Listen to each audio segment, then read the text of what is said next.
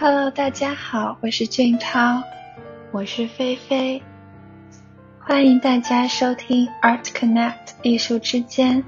我们希望通过这个平台来分享我们对艺术的热爱，通过探讨艺术家之间的联系，连接艺术与我们的生活。这期的内容会和往期的有所不同。我们想来聊一聊由当代热门艺术展览引发的一些具有争议性的话题。对的，这期节目我和菲菲想和大家一起探讨一下社交媒体与当代艺术的联系，以及展览对于人们有什么样的意义。我们会从近年来很受欢迎的艺术家和装置艺术展出发。讨论艺术呈现在科技的推动下有了什么样的改变，科技又给艺术展览带来了怎样的影响？希望大家也能在评论区分享自己的想法，跟我们一起讨论。这期的灵感来自于我在准备第八期时找到的一篇文章，作者的观点很特别。讲到草间弥生的装置艺术无限进屋与社交媒体密不可分的联系，引发了我想要在这一期展开来讨论的想法。作者的副标题很犀利地指出了人们去观展的目的性的问题：去看草间弥生的展览只是为了自拍吗？他提出当代艺术和社交媒体之间的矛盾。并认为，对于观众来说，参观这种类似的互动展的娱乐性要高于作品的理念。提到了艺术展受到体验经济的影响，降低门槛，变成网红打卡地等问题。我觉得非常的有趣，就和俊涛策划了这期的节目。是的，在二十一世纪，社交网络高度发达的当下。参观博物馆不仅是为了观赏艺术，也是为了记录和复制这份体验。比如刚刚菲菲提到的，我们上期节目中草间弥生的无限进屋系列，除去艺术欣赏之外，对于许多观众来说，其实是网红拍照圣地。草间弥生利用镜子、灯光、物件营造出的场景氛围。尤其适合观众拍照以及打卡。他们在记录时，其实不仅在给艺术品拍照，还在给身处艺术空间的自己拍照。而在观众们记录这份体验之余，展览也满足了他们社交与流量的需求。他们可以通过拍照打卡，在社交媒体上传递出“我曾到过那里”。我看到了，而且我自拍了的讯息。来参观草间弥生的展览，不再是一种追求认知艺术作品的行为，而是成为了一种社交行为。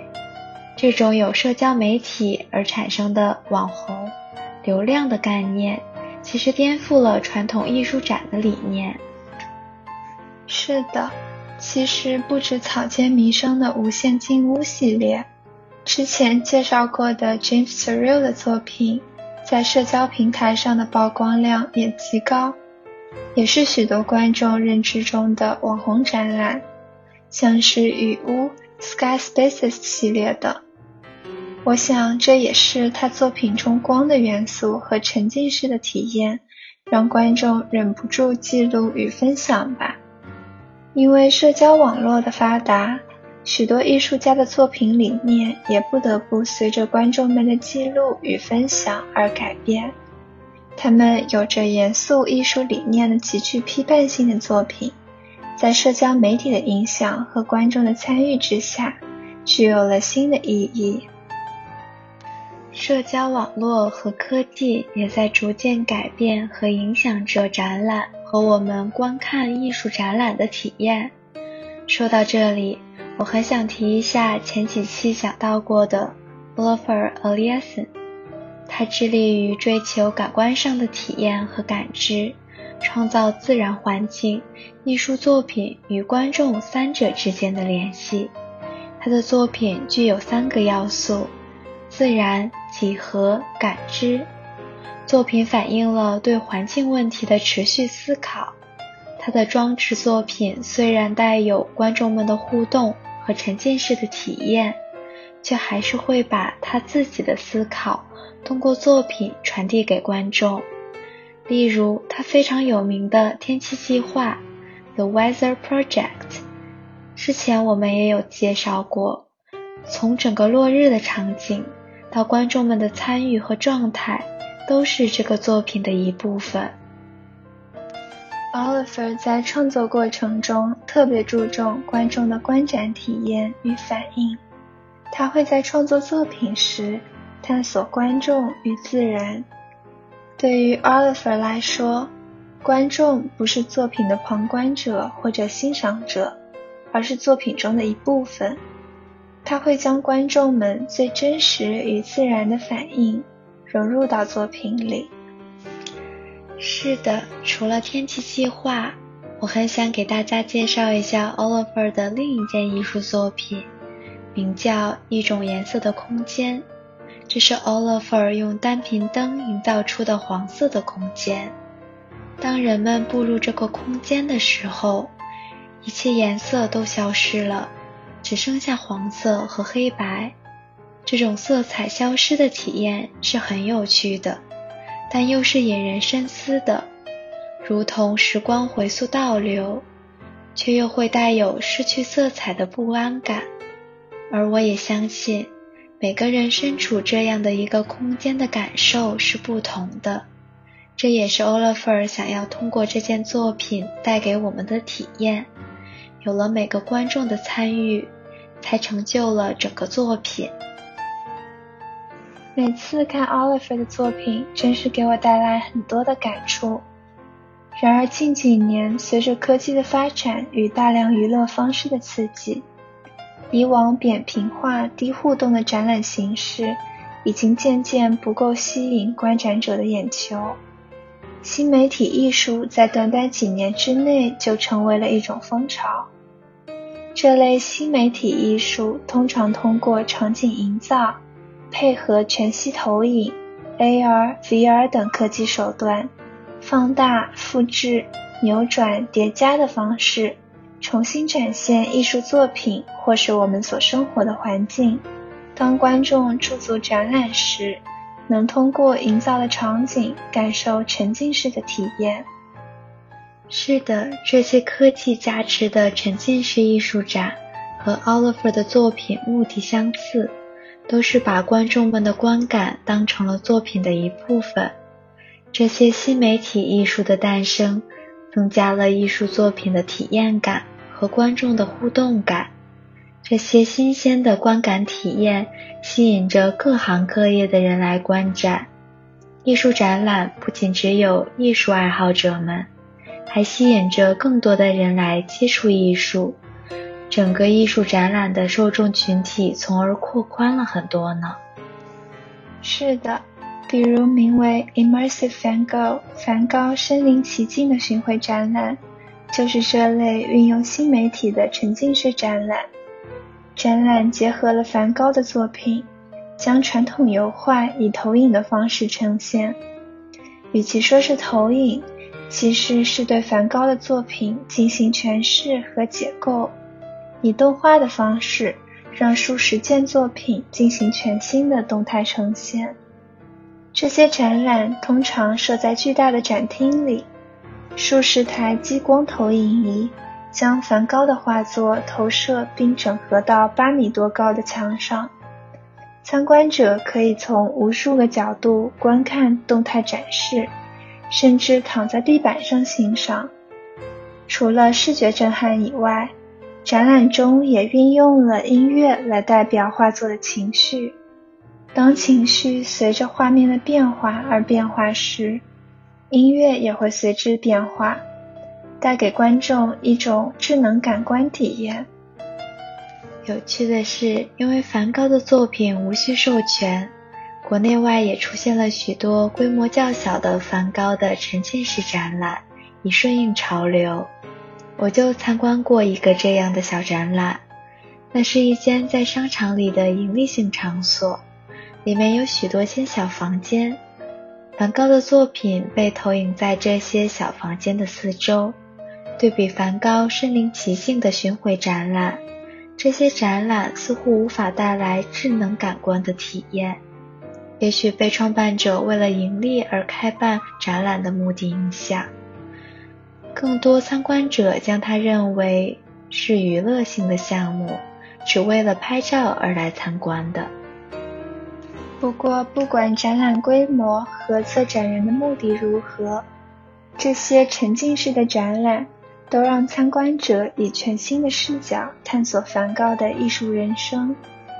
相较于梵高的油画作品，这类沉浸式的展览似乎展示了更为鲜活的生活和风景，让参观者进入画家的内心世界，看到他所看到的真实世界。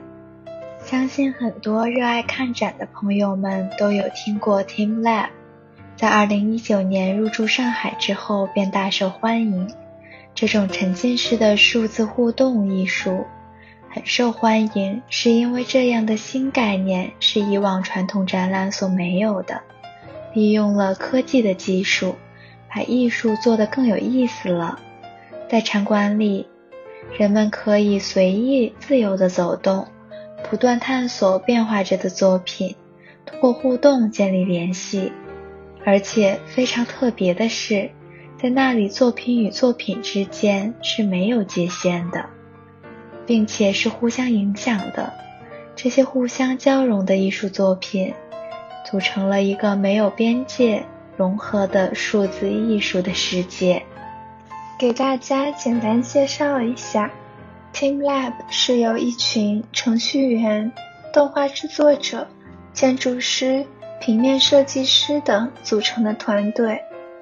团队初期工作以 Web 开发为主，后期吸收各领域的专家，逐渐转向于科学、艺术、设计相融合的领域。Team Lab 的作品理念是美丽、灵动、舒适。给观赏者带来视觉、听觉上的冲击。观赏者处于一个个充满着光影、音符、乐趣的空间，有着极致的沉浸感，拉近了作品与观赏者的距离，让观赏者将自身列为作品的一部分，而周围的人也转换成了作品的一部分。是的，Team Lab 利用计算机技术扩张了美，也重新定义了艺术展的概念。整个展从数位的概念、人与人之间的关系和超主观的空间三个角度出发，向我们展示了最新的科技对艺术的影响和概念上的碰撞。我曾去过上海的 Team Lab 参观。那也是我刚刚接触到数字艺术这个概念，我看到的就是那个最有名的无界的世界。我发现，当我身处在这种无边感觉的地方，是有点不知所措的。随后，当我站在地面，触摸过墙面开出花来的时候，我就会觉得非常的神奇，感觉就在那一刻。我和这个陌生的地方建立了联系，但当新奇感消散以后，我会有着不真实的错觉，像是在梦境、逃离现实的感觉。菲菲，其实我很好奇，对比传统的艺术展，比如油画、陶艺、雕塑这类带有科技融入的新型艺术展，有什么区别呢？哪种更能让你跟展览建立联系呢？我其实感觉他们是不能放在一起相比较的。虽然都是艺术展，但每个展的意义是不一样的。就像艺术家的每件作品所传递的想法不一样，每个艺术展的目的都是不同的。传统艺术展会把作品放到第一位。作品是整个展览的中心，而我们之前提到过的互动型的装置艺术展和这些科技艺术展，更注重展览与参观者的联系和感受。他们会希望最后呈现出来的是作品与参观者共同塑造的结果。但其实，我一直很感兴趣的是，这些社交媒体与科技带给了我们什么样的艺术体验呢？但又让我们失去了传统艺术展带给我们的什么体验呢？我觉得这个是值得深思的问题呢。确实，我觉得社交媒体与科技高速发展下的新型艺术展览，往往是全面刺激观众感知的。像你刚刚提到的互动型艺术展。就利用了当代人对于光学和电子的敏感性，这些展览通过场景营造、全息投影这些新科技，来满足观众对于视觉、听觉和嗅觉的需求。除了满足感官的享受以外，他们甚至还能同时满足人们对于社交、分享、流量的需求。不过，对比传统的艺术展览，不得不说，这类新型的艺术展览也让观众失去一些关于艺术作品本身的体验。我记得我在看传统的艺术作品时，常常会去关注作品本身、作品背后的故事和艺术家的理念，但是走进互动型的艺术展览时，就会将更多的注意力放在新科技、场景、拍照上了。虽然这也是一种不一样的体验，但不得不说，对于艺术周边的关注，让我忽略了许多关于艺术作品本身的体验。这样说，传统艺术展览会让观者更加注重作品本身，而新型艺术展览更加注重观者的体验和他们与展览的联系。不过，不管是传统艺术展览还是新型艺术展览，都赋予了作品独特的意义，启发了不同的思考。好啦，我们的这期节目到这里就结束了。希望大家可以通过这期节目，对社交媒体和当代艺术有不一样的了解和看法。希望大家能在评论区分享对他们的感受。和我们一起讨论，谢谢大家的收听，期待下次再见。